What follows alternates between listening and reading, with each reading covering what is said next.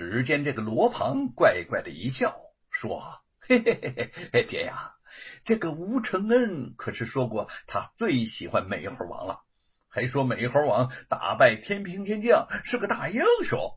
孩儿听说美猴王被如来佛给压到了五行山下五百年的，不吃不喝也不死。”罗鹏的脸上带着与他年龄不相称的冷酷。今天呢，咱们就把他压在府门外那座假山下，不给他吃喝，让猎人晒他，看他会不会死。罗万金大笑声中，一群如狼似虎的家丁上前就将吴承恩给推了出去。那假山足有上千斤，几个人费了九牛二虎之力。这才将他微微的抬起，一个家丁狞笑着将吴承恩踢到山下，众人一松手，吴承恩顿时惨叫一声，痛苦呻吟不止。路过的行人见到这种惨象，莫不心下恻然，却惧于罗府的权势，不敢走近劝说。不多时，有好心人将消息通知了吴瑞。吴瑞匆匆赶来，两膝一软，跪在了罗万金的面前，哀求道：“罗老爷，罗老爷，养不教，父之过呀，千错万错都是我的错，求求您放了我儿，让我替他受罪吧。”爹爹，吴承恩从假山下奋力的昂起了头，不要求他，孩儿不怕死。吴瑞，吴瑞。你听到了吧？你儿死到临头都不思悔改，今日此情此景，让我真的想起戏文上说过的美猴王被压五行山下呀！啊，这故事变成了真事儿。李老夫子从人群外气喘不定的赶了过来。走到罗万金的面前，长记一礼。吴瑞如遇救星，眼含期盼的看着他。罗万金挑起眉毛，斜着眼，从鼻孔中重重的哼了那么一声，说：“哼，你啊啊，你想给吴家小儿求情？”李老夫子摇了摇头：“非也。”吴家小儿冒犯贵府，可杀不可留。吴瑞闻言大惊，连罗万金都怔住了。怎么，你你也觉得他要杀？我读过几本占卜之书。李老夫子向吴瑞使了个眼色，接着说道。如儿一十五岁之前，乃不祥之身，害如何家不宁？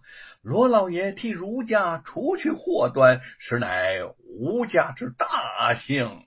若儿归天之后，继承白虎星，转世投胎，可再成正果啊！嗯，你说这小子归天之后会变成白虎星？罗万金心下惴惴，他想到了自己的表兄严嵩正是天罡星。前不久刚听一位算命先生说过，天罡星的克星正是白虎星。李老夫子言之凿凿，如果此言成真的话，这个这这，吴瑞，吴瑞，你儿骂了老夫，又回我家桃子。老夫的脾气，想必你也听说过吧？碰坏了我家一块瓦，就得赔偿一间房。罗万金眼珠子转了转，你呀，拿五百两银子来，老夫就放了你儿。嗯，好，好，我我这就回家去凑银子。吴瑞听得儿子有救，忙不迭的点头回去筹钱。可是直到回到家里头，他才意识到五百两银子实在是艰难。染线铺小本经营，就算拿出全部积蓄，恐怕也只有一百两。全家人正愁眉深锁，以泪洗面。沈坤和父亲沈伟匆忙赶到了吴家。贤弟，承恩惹祸的事儿，我和坤儿都听说了。沈吴两家是世交，沈伟也是吴瑞的多年好友。这是三百两银子，你先拿着，快去把承恩赎回来，人命要紧呐！他说着，示意沈坤把怀里的一个包裹递给了吴瑞。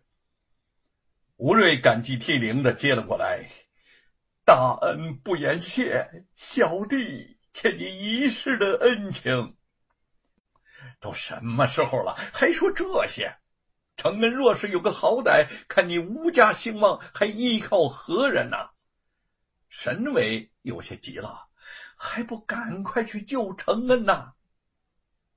不行啊！吴成家顿足说。呃，就算是加上沈伯父的银子，咱们最多才有四百两银子，还差一百两呢。罗万金是不会放承恩的，看来只能卖货喽。吴瑞和德安对视一眼，同时想到了那些预留给沈田的染线，卖掉他们虽然不妥，但是现在救人要紧呐。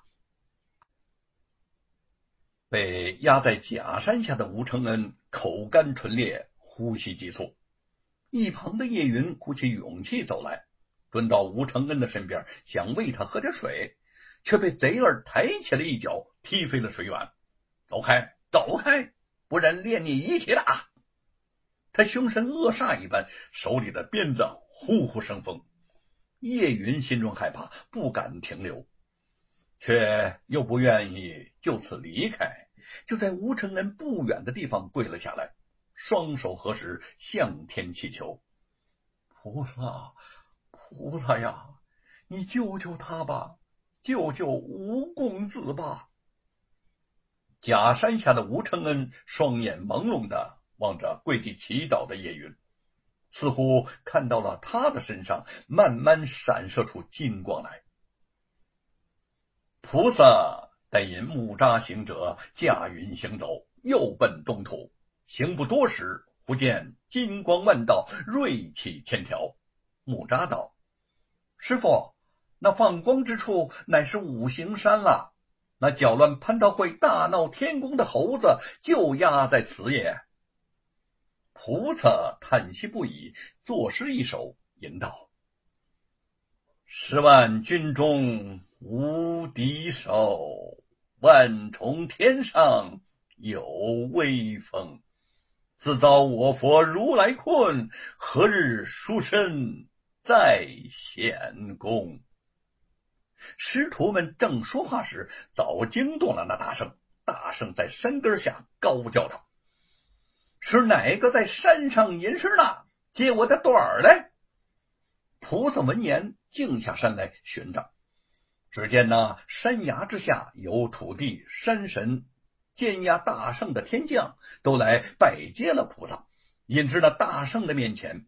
菩萨道：“我奉佛旨上东土寻取经人去，从此经过，特留残部看你。”大圣道：“如来哄了我，把我压在此山五百余年了，不能战争。”万望菩萨方便一二，救我一般。菩萨道：“待我到了东土大唐国，寻一个取经的人来，叫他救你。你可跟他做个徒弟，入我佛门，再修正果，如何呀？”美猴王喜悦道：“啊，愿去，愿去。”唐三藏来到了五行山下。听得山下叫喊如雷，你可是东土大唐去往西天取经的吗？唐三藏又惊又奇，走到美猴王的近前问道：“正是，你怎么知道我是取经人呐？”美猴王说：“我是五百年前大闹天宫的美猴王，被佛祖压在此处。”前者有个观音菩萨，领佛主旨意上东土寻取经人，他叫我皈依佛门，功成后自有好处。我愿保你取经，给你做个徒弟。唐三藏满心欢喜道：“你愿入沙门虽好，可我没有辅佐，如何救得你出来？”猴王说：“这山顶上有如来佛的金字压铁，你只需上山将天儿给接起，我就出来了。”唐三藏点头，便向山顶上攀爬。爬到山顶，来到压铁前，唐三藏倒身跪拜：“弟子奉唐王谕旨，前往西天求取真经。国有徒弟之分，皆得金字。”救出神猴，若无徒弟之分，此辈必是凶顽怪物，哄赚弟子便接不起。说着，便伸手接下了那压帖。只见随着惊天动地的一声巨响，山石崩裂，美猴王破山而出。